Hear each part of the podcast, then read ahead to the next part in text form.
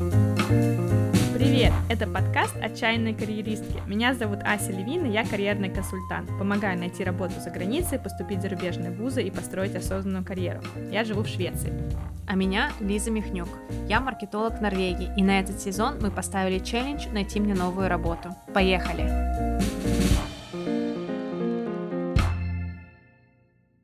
Привет-привет, Ась! Привет, Лиз! Это наш первый выпуск с тех пор, как ты нашла работу. Нашла, нашла новую работу, ну и при старой тоже еще. То есть теперь у меня две работы. Вторая еще неполноценная пока, но надеюсь, скоро будет подписан контракт на 100%. Но ты уже подписала свой первый контракт, по крайней мере, правильно? Да, с э, почасовой оплатой кратко апдейт моей ситуации. Я нашла работу две недели назад, и недавно мы как раз подписали, новый, э, подписали первый контракт до конца апреля с оплатой почасовой. То есть это еще не стопроцентный контракт, как в Норвегии принято. А, вот. Но, надеюсь, в апреле, получается, я не смогла подписать сразу стопроцентный, потому что ребята пока не уверены в третьем раунде инвестиций, смогут ли они меня обеспечить и взять полностью на борт. И поэтому я сохраняю еще мою предыдущую работу. Новая работа — это какой-то стартап? Да, это стартап. Ребята делают я не знаю, я по-прежнему разбираюсь в этой программе. Мне кажется, что это прямой конкурент Notion, но не совсем. Это считается а, программа, которая типа а, организует рабочее пространство для работников, либо также они, у них активна соци... группа целевая аудитория это пенсионеры, либо фамилии с детьми. А, то есть там как бы дашборд, на котором все вот эти всякие линки, все ссылки прямые к каким-то целям, идеям, к каким-то проектам, все объединено, типа, чтобы человек не тратил время на поиски вся разных там Google документов, Google папок или Интересно, слушай. Я тебе скину, потом ты пройдешь, посмотришь. FactSplat они называются. Так что, если вы еще не слышали про... Да, гуглите. FactSplat. Хорошо, хорошо, нет, обязательно. Мне кажется, нам нужно с тобой отметить это, потому что сколько у нас, получается, эпизодов заняло, чтобы ты официально подписала контракт на работу? Только 10 эпизодов, ребят. А сколько работы, да, вообще за этим стоял? Конец апреля, они же не сто процентов уверены. То есть все равно мне, наверное, придется параллельно ресечить рынок и смотреть, если что-то появится. Но уже, наверное, не так активно. Я не буду хвататься за все-все-все, но если что-то при... приятное появится, новое, наверное, буду тоже подаваться все равно. Угу.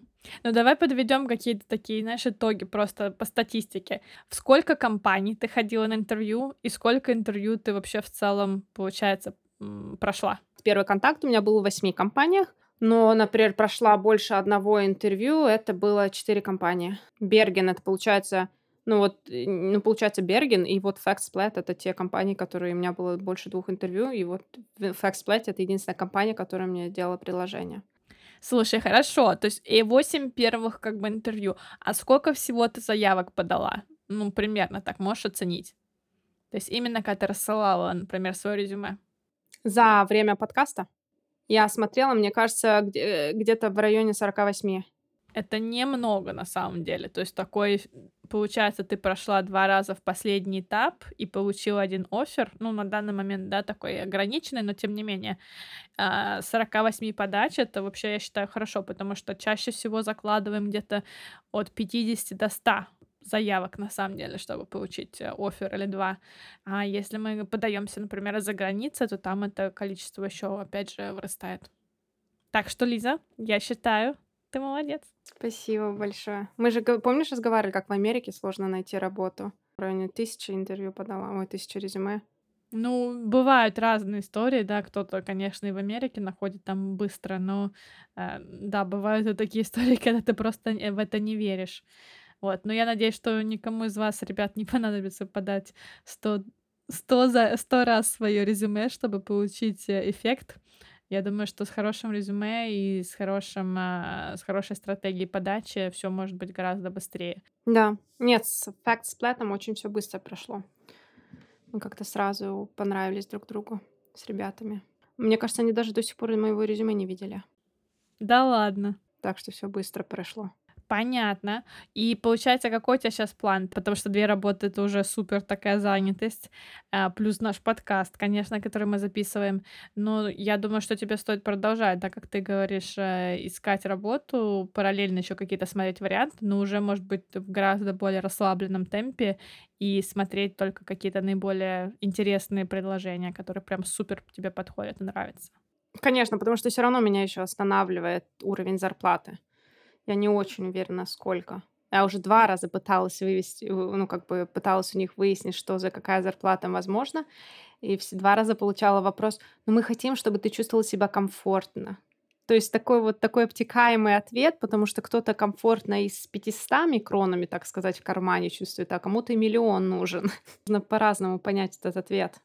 И когда, получается, ну, вы будете уже обсуждать э, именно зарплату не почасовую, которая у тебя будет до конца апреля, а вот если тебя будут нанимать, это уже будет, получается, ближе к делу, да, к маю? Предполагается в апреле, я надеюсь, что мы уже как-то либо поймем, у них не, по- не получилось поднять э, нужную сумму, значит, мы продолжаем либо почасовую, либо я просто ухожу, либо уже тогда будет, да, подписан контракт, но они хотят, чтобы я к ним приехала где-то в сентябре. То есть ты собираешься туда переезжать, получается, осенью следующей? Как раз-таки туда, куда ты хотела. Круто. Вообще, я считаю, это стоит отметить. Чин-чин, нам с тобой надо будет встретиться и отметить шампанским. Ну или хотя бы через Zoom. Да, кстати, многие не знают, как мы записываем, но мы записываем э, подкаст, естественно, онлайн, э, потому что Лиза в Норвегии, в Тромсу, я в Гетеборге, в Швеции. Но мы навострили сделать это через Zoom, и вообще очень классно это работает. Мой молодой человек, ему не понравилась моя вакансия, моя, моя новая работа, потому что такой риск, что они же могут обанкротиться, и в итоге они с чем. Но, по крайней мере, переедем уже в новый город и будем искать там тогда уже на месте работу. А что он сказал вообще? Опять же, про уровень зарплаты он тоже сказал, он считает, что вряд ли они мне могут дать какую-то высокую зарплату. А ты хочешь к своей текущей зарплате какое повышение? Ну, в процентах, если так прикинуть. Ну, я, я реально согласна. Вот эта вот неделя отпуска дополнительно мне очень радует жизнь. И плюс еще я знаю, что Тронхейм, он не очень дорогой в проживании город. Ага, он дешевле? Он дешевле, чем Тромсе, да. С покупкой жилья и прочего. Трон, Тронхейм намного дешевле. А почему? Он же больше. Да, вот больше, но здесь все дороже из-за, например, всякой логистика, все продукты, все дороже. Здесь очень маленький рынок недвижимости, поэтому жилье очень дорогое здесь по сравнению с Тронхеймом. Мы идем сначала, получается, по недвижимости Осло, Берген и потом Тромсе. Да ладно, я даже не знала. То есть у нас хоть и маленький городок, но это как бы на самом деле нет. Тромсе очень дорогой в проживании. Плюс еще если из Тронхейма ты можешь куда-нибудь уехать на поезде, что, то здесь только по самолеты и внутренние перелеты у нас до Осло можно и сейчас уже это минимум 300 евро туда-обратно, это как бы дешево. Короче, мне кажется, это место для это, мазохистов, миллионеров, которых, у которых много денег и которые хотят жить за полярным кругом и при этом еще просто быть в изоляции. Прости, Лиз. Я знаю, я знаю, ты хочешь оттуда уехать. Да, так и есть. Слушай, Лиз, и мне нужно тебя кое-что спросить. Это серьезный вопрос. Мне кажется, те, кто слушали этот подкаст и слушали о твоих страданиях с твоим начальником, им тоже будет очень интересно. А что он сказал? Он вообще знает, что ты нашла еще одну работу? Да, но это у меня стоит в контракте, что начальник нужно... Получается, вторая работа разрешена, но при условии, что начальник знает об этом. Поэтому я ему сообщила, но все нормально прошло, потому что эта компания у нас никакой даже прямой конкурент. Я ему сказала, что это будет просто часовая работа, помочь ребятам, стартапам. Единственное условие было то, что я не работаю во время моей, получается, да, прямой работы. То есть рабочие часы. Вот и все. И ничего у него даже... Ничего не проскочило у него. Даже глаз не дернулся. Да ладно. Ты думаешь, потому что он не понял, к чему все идет, или потому что он просто покер-фейс сделал? Ну, я так все это объяснила, знаете, что типа это стартап, компания моих друзей, просто чуть-чуть помочь ребятам. Я же гений маркетинга, я и тут, и там, и вашим, и нашим, так сказать, всем помогу. Мой коллега дал мне рекомендацию. Походу, он меня так продал там, моему новой компании, вот стартапу. Вот мне уже прям страшно. Я не хочу, я, походу, он меня так продал, что там я чуть ли не гений гениев. Я им чуть ли не там второй твиттер построю. на коленках, так сказать.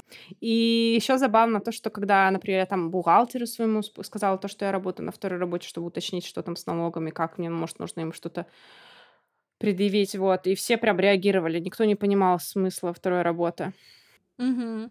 Ну, на самом деле, конечно, это сложно. Ну, потому что получается мало. Налоги за вторую работу все там практически сидят мне, и я буду получать... Ну, половину. Ну, половину своей зарабатывания, еще плюс знаю, сколько я буду получать, платить, сколько они мне платят за час, то там, не знаю, два раза сходить в продуктовый. Просто не стоит. Короче, вторая работа не стоит. И вот эта зарплата, может быть, будет покрывать мне психолога, которого я начала из-за того, что у меня появилась вторая работа, потому что я понимаю, что я уже не вывожу это. Просто классика. Короче, странное, конечно, решение было. Ты играешь тут как бы в долгую, скажем так, да, сейчас условия а, по почасовой эм, условия работы а, на почасовой ставке и параллельно с основной работой, это сложно. Но это как бы ты делаешь не просто так, ты делаешь это ради, так скажем, э, большей цели. И выгодно, но с другой стороны, мне они реально понравились, потому что ребята прям горят этим делом. Угу. И то есть я даже, если, если не получится с инвестициями, я не получу стопроцентный контракт, все равно это, мне кажется, да. Чисто, возможно, сейчас даже больше у меня какая-то благотворительность происходит которая занимает силы, время и энергию мою. Но да, благое дело. Благими делами дорога куда там вымощена? В ад. Вот у меня это будет на больничной, так сказать, вымощены такими делами, если будем продолжать работать в таком темпе. Ребят, пошлите Лизе свою поддержку, поставьте ей пять звездочек. Короче, сложно это, да. Особенно с фокусом. С фокусом очень сложно. Потому что вот то, что как бы стартап, они очень хотят, чтобы я была заинтересована, чтобы я вкладывалась в них по максимуму, отдавала все свое свободное время, но это очень сложно, потому что у меня еще и на моей основной работе сейчас очень крупные проекты, в которых я ответственна. И это, да, прыгать оттуда сюда, туда-сюда, это, да, это прям затратно. Слушай, то есть получается, ну, с точки зрения именно каких-то юридических вопросов никаких проблем не было. И, в принципе, любой человек, если у него в контракте не запрещено, может спокойно так найти себе параллельно еще одну работу и, например, там, ну, какую-то ре- реалистичную ставку, там, не знаю, 10 часов в неделю дополнительно, если хочет работать. И ему будет идти, получается, дополнительная зарплата в карман. Ну, за вычетом налогов, естественно. Да. Зарплата и опыт. В принципе, это классно, если хочется, если есть время. Не, мне понравилось, потому что это реально по моей вакансии, по моей специальности. Мне кажется, это очень в LinkedIn. Я, скорее всего, скоро это поставлю. То есть это как бы win-win situation right now. Получается, Лиз, тебе надо сейчас собраться силами, чтобы самое главное не выгореть от этого всего. Ну и не забивать на параллельный поиск работы. Проблема с моей, вот, особенно первой работой, мне кажется, я искала новую работу, потому что я уже была выгоревшая вся. Сейчас я вот на свое выгоревшее состояние еще нашла еще одну работу, чтобы меня полностью закопать. Но держимся, держимся. Психолог, здоровый сон, нет, либо ты можешь тоже подумать, например, сейчас, когда у тебя есть, по крайней мере, какая-то возможность, да, параллельно работать на почасовой ставке, а может быть, э, как раз-таки время для того, чтобы уйти с первой работы. С момента подачи а, заявления на увольнение тебе нужно еще три месяца ждать. И получается, в принципе, сейчас не такой плохой вариант, а, не такой плохой момент, чтобы это сделать. Потому что новую работу ты точно найдешь, а, но, возможно, сейчас вот ты прошла ту точку, когда уже не настолько болезненно закончить с первой работой, у тебя есть какой-то параллельный проект, хорошая возможность, что ты получишь там постоянно контракт, ну и параллельно освободишь немножко времени на то, чтобы искать э, другие варианты, если что, через три месяца. М-м, не работает, потому что они мне постоянно контракт могут дать только с августа, сентября. Я увольняюсь, если я сейчас принесу увольнение, то у меня будет полностью закрыто в апреле. В конце апреля я ухожу со своей работы, и у меня еще будет сколько, четыре месяца до сентября с минимальной зарплатой. Зато отдохнешь. Когда еще у тебя будет возможность уйти на несколько месяцев в отпуск? Мне кажется, тоже хорошая возможность. Тем более ты не совсем без зарплаты, да, с минимальной, но ты можешь больше часов взять с ними и такой вариант тоже неплохой. И уехать куда-нибудь, куда ты хочешь, куда... Ну, там уже лето будет и в Европе, но в целом уехать куда ты хочешь, жить себе там, не знаю, в домике на океане, если так хочется, или еще где-то в джунглях, если тебе это больше нравится. Работать там 4 часа в день, например, на них, на почасовой ставке. и отдыхать. Блин, реально такая возможность, мне кажется, но я бы о ней просто мечтала бы. Ты прям все так расписала, так идеально звучит. Ах, Ася, Ася, Ася. Ну ты прям такой Кощей, Кощей. Ребят, голосуйте, стоит э, стоит Лизе так сделать или нет. Еще если ты поедешь куда-нибудь, знаешь, какое-нибудь дешевое место, где ты там можешь жить э, дешево и сердито на копейки какие-нибудь. Ну, не знаю, поедешь какой-нибудь там Вьетнам, скажем так, и будешь там... Или в Латинской Америке, там тоже есть очень дешевые места. Ася, Ася, ну что за идеальный мне расп... Видели бы этот взгляд, этот взгляд в Лизиных глазах. Я, я, я вот про это я даже не думала. Я больше, я даже думала, например, если мне в апреле в начале мне говорят, да, мы берем, то есть я подписываю увольнительный, у меня все равно будет май, июнь, июль, и я думала, типа, август у меня будет полностью свободный, я прям радовалась. Так август свободный — это обычный отпуск, блин. Радовалась, как будто ее тут просто на каких-то этих рудниках держат день и ночь работать. Мне кажется, супер, честно. Я знаю, что у меня вот многие друзья, а, я сейчас недавно разговаривала, у меня один друг нашел работу новую, и начинает с конца февраля, по-моему, а сейчас уже, уже в отпуске между работами, то есть специально, чтобы немножко передохнуть. Я считаю, это стоит как следует обдумать. В следующий раз расскажешь нам, э, что ты решила. А пока, ребята, оставляйте свой, свое мнение. У нас под подкастом оставим голосование там, если есть возможность. Ну, тут, так сказать, у меня будет прям прямые, прямое акцентирование, на куда я ухожу. Я-то думала, если я в апреле буду увольняться, меня уже мой начальник забудет про мой стартап. Вот реально, ровно неделю назад я сообщила про мою вторую работу. Про то, что это маленький стартап, и я чисто так тут и там. А тут уже я увольнительную приношу. Ну, честно, Лиз, реально, три месяца — это очень долгий срок. Ну, вот про- просто между нами, как говорится. Я бы на твоем месте сильно дольше не ждала бы. Ну, потому что э, шансы, что ты на новую работу выйдешь, типа, после отпуска, достаточно велики.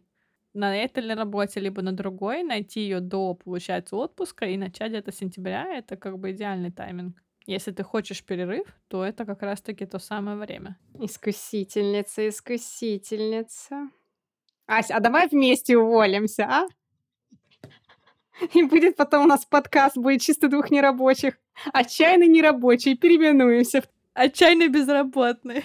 Да, вот там вот будут реальные действия, отчаянные действия, ребят. Вот там вот будет трэш. Но я, честно, рассматривала возможность год назад, э, там два года назад, э, взять как sabbatical, то есть э, неоплачиваемый отпуск на полгода либо год, потому что мой менеджер на тот момент взял, у него было уже двое детей, эм, не очень больших, и он с женой, с двумя детьми на год, это был конец еще пандемии, уехал реально путешествовать и а, они сказали, что это было просто потрясающе. Особенно за пандемии практически не было туристов.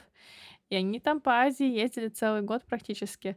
Поэтому я реально об этом думала, но мне как-то не получилось в результате найти какой-то момент и какое-то место, и как-то вдохновения не хватило. Ну, в общем, как-то все не сложилось. Но я по-прежнему об этом задумываюсь. Просто сейчас как-то работать интересно, поэтому мне не особо хочется перерыв брать. Но если бы я чувствовала, что я близка, например, там, к выгоранию или еще что-то, я думаю, что я, безусловно, бы эм, подумала бы об этом. Но если будет возможность, я бы хотела между, например, позициями там, два месяца взять. Просто проблема в том, что когда ты двигаешься внутри компании, это практически нереально, потому что никто не хочет ждать э, внутренних кандидатов больше, чем 2-3 месяца, а за эти 2-3 месяца тебе нужно сделать хендовер твоих текущих э, задач новому человеку, которого тоже нужно нанять. То есть получается очень сложно. А Volvo такие сабатик, как называется, sabbatical, они не оплачиваются? Отпуски, творческие отпуска. Ну, sabbatical, они, в принципе, никогда не, не оплачиваются, да, по определению, скажем так. А у нас они не оплачиваются, и у нас это не как какое-то право, то есть не то, что, знаешь, тебе обязаны выдать, но по согласованию с менеджером, менеджера, получается, а, его можно получить. И все права сохраняются за тобой. То есть у тебя полностью сохраняется твой контракт, даже твоя позиция, если хочешь, и как бы тебя обязаны потом нанять снова. Ну, не нанять снова, получается, как бы типа на полную ставку поставить, когда ты вернешься. И ты просто как бы берешь перерыв, скажем так, то есть неоплачиваемый отпуск. Очень классно, на самом деле, возможность. Я знаю, что, ну, вот, например, в Англии это вообще очень принято. Там, например, как право тебе это дают, что, например, там в некоторых компаниях, если ты отработаешь там 4-5 лет, тебе, как бы у тебя есть право на то, чтобы взять сабатикл на год, например. Кстати, в Швеции не разговаривают про четырехдневный рабочий день. Мне кажется, где-то разговаривают, но я в Вольво себе такого не могу, к сожалению, представить, как какую-то такую базу основную. У нас все-таки достаточно, я бы сказала, консервативные взгляды на многие вещи. Но мне бы очень хотелось. Если бы можно было бы не попрощаться при этом с какими-то карьерными перспективами, я бы с удовольствием работала бы 4 дня в неделю. Давай разберем один вопрос, который мы получили. Давай, специалист по карьере, отвечай на вопрос. Насколько важен европейский бэкграунд для тех людей, кто хочет найти работу в Европе? В общем, я хотела сказать, что конечно, если у вас есть а, релевантный опыт в той географии, в которой вы ищете работу, это плюс, это большой плюс. Но это не означает, что если у вас есть опыт работы только вне Европы, например, там, не знаю, вы учились, работали только в России, это не значит, что вы не сможете найти работу в Европе. Просто это будет более сложно. То есть у нас, как обычно, есть три основных фактора, которые утяжеляют поиск работы. Это или упрощают, если у вас там совпадение. Это, по сути дела, у нас а, позиция, отрасль и география. То есть, если у вас совпадение позиции, совпадение отрасли, совпадение географии с вашим опытом, супер. Вообще, это самый легкий поиск. Если вы меняете какой-то один из трех параметров или даже больше, то, соответственно, ваш поиск усложняется. Поэтому совет будет такой: ищите работу в той же отрасли, и по возможности как бы максимально похожую позицию. Вот, возможно, там будет какая-то специфика по рынку. И тогда у вас будет только один утягощающий фактор — это смена географии. И при этом у вас будут самые высокие шансы найти работу. Ну, либо какие-то бывают другие исключения, какие-то умные подходы, скажем так. Тут нужно уже смотреть индивидуально. Могу сказать, что у меня есть э, лично, личные примеры, скажем так, э, ребят, которые за там, последний год и два э, переезжали, например, из России, полностью имея только как бы опыт там изначально. А насколько важна узкая специальность в таких случаях? Просто я думаю, если какой-то так специалист общей сферы, то это же и на местном, на локальном рынке можно найти этого специалиста. То есть, чтобы как бы больше возможностей, нужна какая-то прям уникальная вакансия, уникальная должность. Ну, не, не, уникального ничего не надо, но, безусловно, если у вас какая-то узкая отрасль, которая востребована, вот, например, опять же, у меня есть знакомая, которая переехала, у нее очень интересное направление, работа юридическая, что, казалось бы, да, юристам сложно переехать обычно.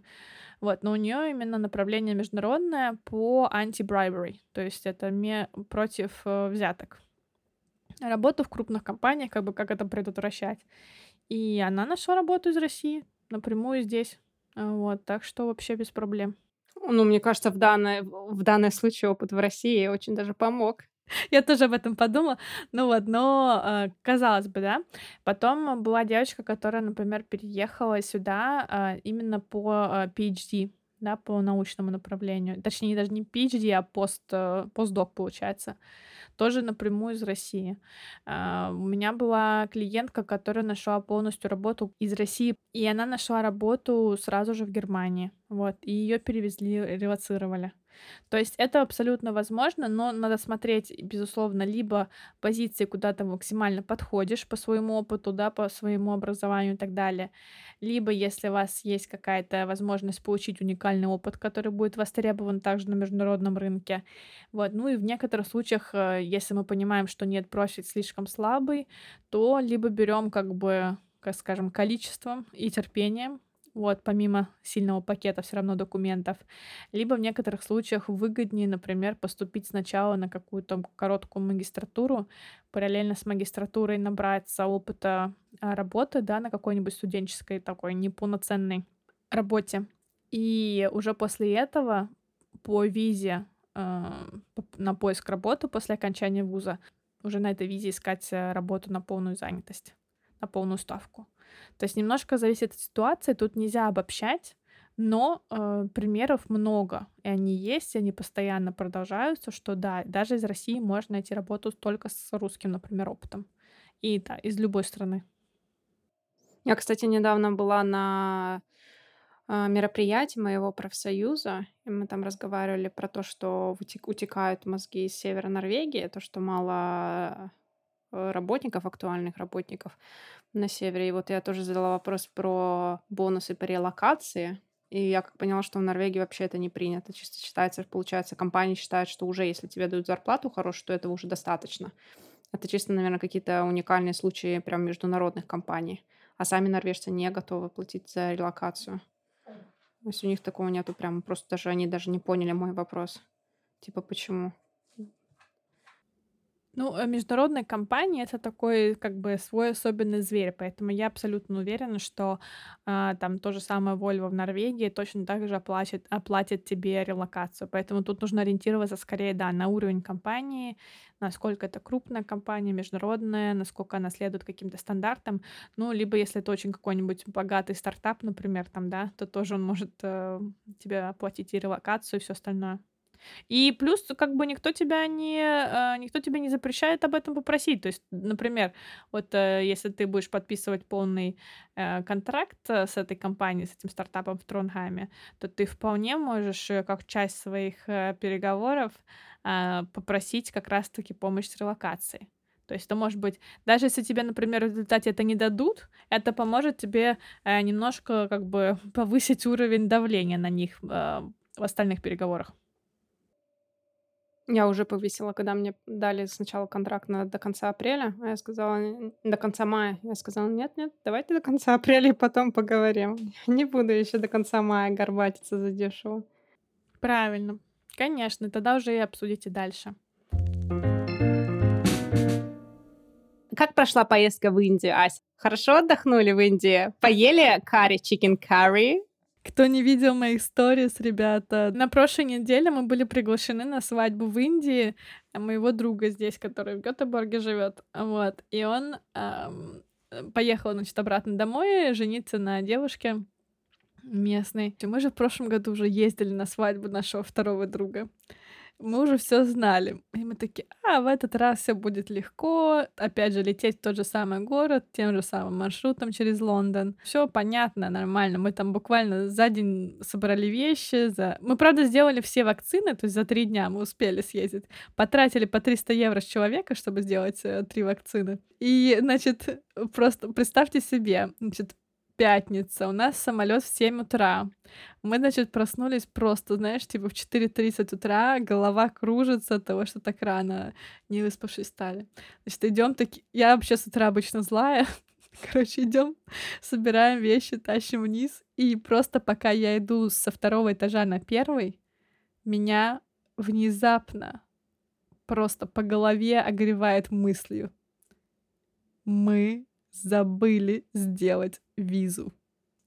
Потому что я, честно скажу, абсолютно расслабилась с тех пор, как я получила шведский паспорт, потому что нигде виза не нужна. Даже в Америку там буквально типа за сутки, за двое заполняешь онлайн-анкету на три вопроса и все. И у меня абсолютно вылетело это из головы. И у пара тоже, и у наших всех друзей тоже индийцев, которые... То есть они вроде как бы... У них есть опыт с э, как бы европейцами, которые приезжают в Индию, они нам в прошлом году рассказывали, да, чтобы мы сделали визу. Но в этом году абсолютно у всех это выпало из головы. Э, я ни разу об этом не подумала. Не то, чтобы я, знаешь, сначала помнила, помнила, потом забыла. Нет-нет, эта мысль ни разу просто ко мне в голову не пришла. И пару тоже. А пару пришла на один раз за день, типа, до вылета, и он почему-то, почему-то решил а, что, а, ну, визу, наверное, отменили. Он мне даже ничего не сказал. Ну, не то, чтобы нам это помогло, но все. И, в общем, мы едем в самолет, у меня просто трясутся руки. Я понимаю, что мы заплатили почти 2000 евро за наши билеты. Это пятница в Индии, пятница вечер на тот момент, получается, там день. Воскресенье уже свадьба, воскресенье понедельник у нас забронировано все, и отели, и внутренние перелеты потом э, в Керала, регион под Гоа, чтобы мы серфили. Я только что забронировала дорогущую виллу со своим бассейном. Мы звоним, значит, э, Навину, моему другу, э, не который женился, потому что я не хотела уж совсем шокировать того, который э, сам там нервничал со свадьбой, а другому другу, и говорю, что делать, Навин, ну, реально, визы нету. Я судорожно пыталась заполнить анкету, податься, но там написано, что 3-5 рабочих дней эта виза делается, и, ну, там же выходные, получается. Ладно, если бы, знаешь, мы в понедельник подали, в среду, может быть, мы уже и получили бы, кто знает. А здесь с выходными абсолютно никаких шансов. Пришлось принять э, то, что мы не сможем поехать, и это было просто ужасное чувство. Это свадьба, это свадьба друга, мы обещали приехать, мы уже готовы. А Дейзи отдали, значит, э, замечательной семье, чтобы они с ней были, уже все организовали, отпуск попросили. И мы приезжаем в аэропорт, естественно, ничего там сделать не могут, и э, единственное, что нам предложили, это перебронировать билеты. И мы думали, блин, ехать, не ехать, может быть, ко вторнику дадут визу, ну, а вдруг нет? Там за каждую переброй нужно платить кучу денег, то есть там и разницу в билетах нужно платить и какие-то там налоги, еще что-то. И нам говорят, да, типа 600 евро с человека, 700 евро с человека, чтобы перебронировать. Я не готова, я только что 2000 евро, считайте, что спустила в унитаз, я не готова еще заплатить за те билеты, которыми, возможно, не смогу воспользоваться. И, в общем, в результате мне приходит в голову мысль, а вдруг можно поменять хотя бы destination, то есть, ну, куда мы полетим. Потому что я думала, что наши билеты вообще никакие не обмениваемые, которые, ну, вообще никак нельзя поменять. Потом, когда нам сказали, что их можно поменять, как бы подвинуть с доплаты, я такая, уже лучше. А оказалось, что можно даже поменять и куда то летишь. Но нам сказали, вы должны это сделать сейчас. То есть вот сейчас, вот до 7 утра, до вашего вылета, вы должны, значит, это сделать по телефону. И мы, естественно, просто такой растерянности, куда, что, как. И билеты нужно бронировать по телефону. То есть ты прямо вот с этим агентом разговариваешь, и он может посмотреть только те числа и то место, которое ты говоришь. То есть он не может посмотреть примерно, например, за неделю, когда дешевле всего лететь. Нет, он тебе говорит конкретно. И, естественно, таким образом билеты стоят, ну, просто бешеных денег. И, значит, мы там спросили, сколько стоит полететь туда, сколько стоит полететь сюда. И, значит, из всего самый лучший вариант был, ну, мы в тепло куда-то хотели, это полететь э, на Канарские острова. Мы купили билеты, точнее, поменяли э, с небольшой доплатой, там 150 евро получилось в результате. Поменяли билеты, чтобы полететь вместо 9 дней в Индию на 5 дней на Тенерифе. И, в принципе, хорошо слетали, то есть мы, ну, при вот этих обстоятельствах, мы реально в хорошем отеле останавливались и отдыхали. Я там прочитала две книжки за эти пять дней, вот, и отдохнули, но я была абсолют, в абсолютном шоке от нас, о том просто, насколько можно было ну как можно было так, как можно было забыть про визу? Мы же ездили в прошлом году, мы делали эту визу, понимаешь? И я такая думаю, так, все, кажется, я не заметила, как у меня поднялся уровень стресса. Я, видимо, почему-то это пропустила из-за этого. И пар тоже, видимо, на стрессе там Пару вообще нельзя в таких вопросах доверять, мне кажется. Я своему молодому человеку, норвежцу, с, с с его паспортом, я ему вообще никогда не прошу что-нибудь с визами сделать. Мне кажется, они вообще не знают, что такое визы. Плюс-минус. Ну, вообще, в целом, в целом, да. Но тут, так как мы оба ездили в Индию, то есть он хотя бы тоже должен был помнить. Вот. Но в целом я отвечаю всегда за путешествия, я всегда этим занимаюсь, и как бы ну, обычно все хорошо контролирую. Это вот первый раз в жизни, когда я пропустила полет. Ну да, было грустно, честно сказать. Особенно мне было грустно, что мы свадьбу пропустили. Так что вот такие вот у нас получились приключения, и мы вот были на Тенерифе реально настолько, я такая, мы никуда не поедем, давай останемся первый раз в жизни, просто будем лежать тюленями в отеле, потому что мы, видимо, сильно устали. All inclusive. Не, у нас не all inclusive, у нас была такая красивая старинная финка, где они выращивают авокадо, вот, там очень такая красивая территория, всего 20 эм, комнат, красивый такой бассейн. Один раз мы только вышли на один ужин. И последний день мы провели в очень красивом отеле в Санта-Крус, около, ну, потому что мы в аэропорт должны были рано с утра ехать. И прикинь, во всем Санта-Крус было только два номера, своб... ну, не два номера, два отеля, в которых оставались номера. Потому что мы бронировали в день, то есть как бы вот на вечер. Оставались только пятизвездочный отель и четырехзвездочный отель по такой же цене. То есть там 200 евро а за ночь. Я такая, ну что, ладно, все, раз одинаковая цена, поехали в пятизвездочный. И, ну, это, конечно, было классно. Потрясающе, что все-таки смогли отдохнуть. Поздравляю вас. Очень рада, да. Очень рада, сказала Лиза с таким лицом. Ладно, рассказывай, какие у тебя новости? В нашем маленьком городе тоже иногда происходят какие-то события. Вот сейчас у нас был фильм-фестиваль международный. И туда приехали братья Коэна, точнее, не братья Коэна, а один брат из них. И вот я, я смеялась про то, что мы все говорим, что важно развивать свой бренд, нетворкинг, все дела, личный бренд. И вот забавно было, у нас была вечеринка VIP, и вот туда пришел один из братьев Коэнов, Итан Коэн. И вот забава про личный бренд. Там была, получается, VIP-вечеринка полна всяких режиссеров, норвежских, скандинавских, европейских критиков, актеров. И вот пришел Итан Коэн, и все между собой типа, блин, а как его зовут-то? То есть, то есть все их знают как братья Коэна, а когда они по отдельности, люди путаются. Это реально было смешно, как они построили личный бренд на как на братьях Коэнов. О, очень милый человек. Такой, причем еще было так забавно. Он пришел один, его жена, он приехал с женой в Тромсе, его жена где-то задержалась, и он один пришел, себе наложил на тарелочку еду, сел в уголке, смотрел на всех. Такой вообще не, нет, не, по размеру личности не сходится, как он сам себя вел. Очень милый человек, приятный человек. Хорошо, что в таких маленьких городках что-то происходит у нас. Да, вообще вот у вас были братья Коэна в Гетенбурге? Может быть, и не было. У нас были братья Коэна. А вот и не знаю. Я только знаю, что Coldplay, когда приезжали в прошлом году в Швецию, они в каждой стране играют только в одном городе. Ну, или, по крайней мере, я так слышала. Может быть, в Америке, наверное, не так, но у нас в Европе так. И, значит, они выбрали Гетеборг, а не Стокгольм. Так что к нам все приезжали сюда, в Гетеборг, на их концерты.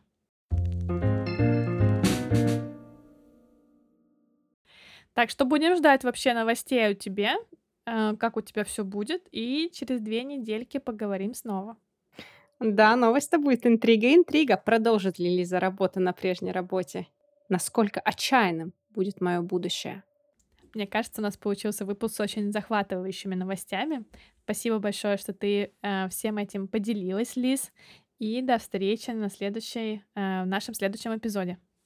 Всем пока-пока. До новых встреч. Спасибо, что были с нами. Чтобы не пропустить новые выпуски и поддержать нас, обязательно подписывайтесь на подкаст, ставьте нам звездочки, а также скачивайте наши эпизоды. И, конечно, приходите к нам на страничке в соцсетях. Меня можно найти по нику Ася, нижнее подчеркивание, Левин. Ссылки оставим в описании эпизодов. Пока-пока и до новых встреч!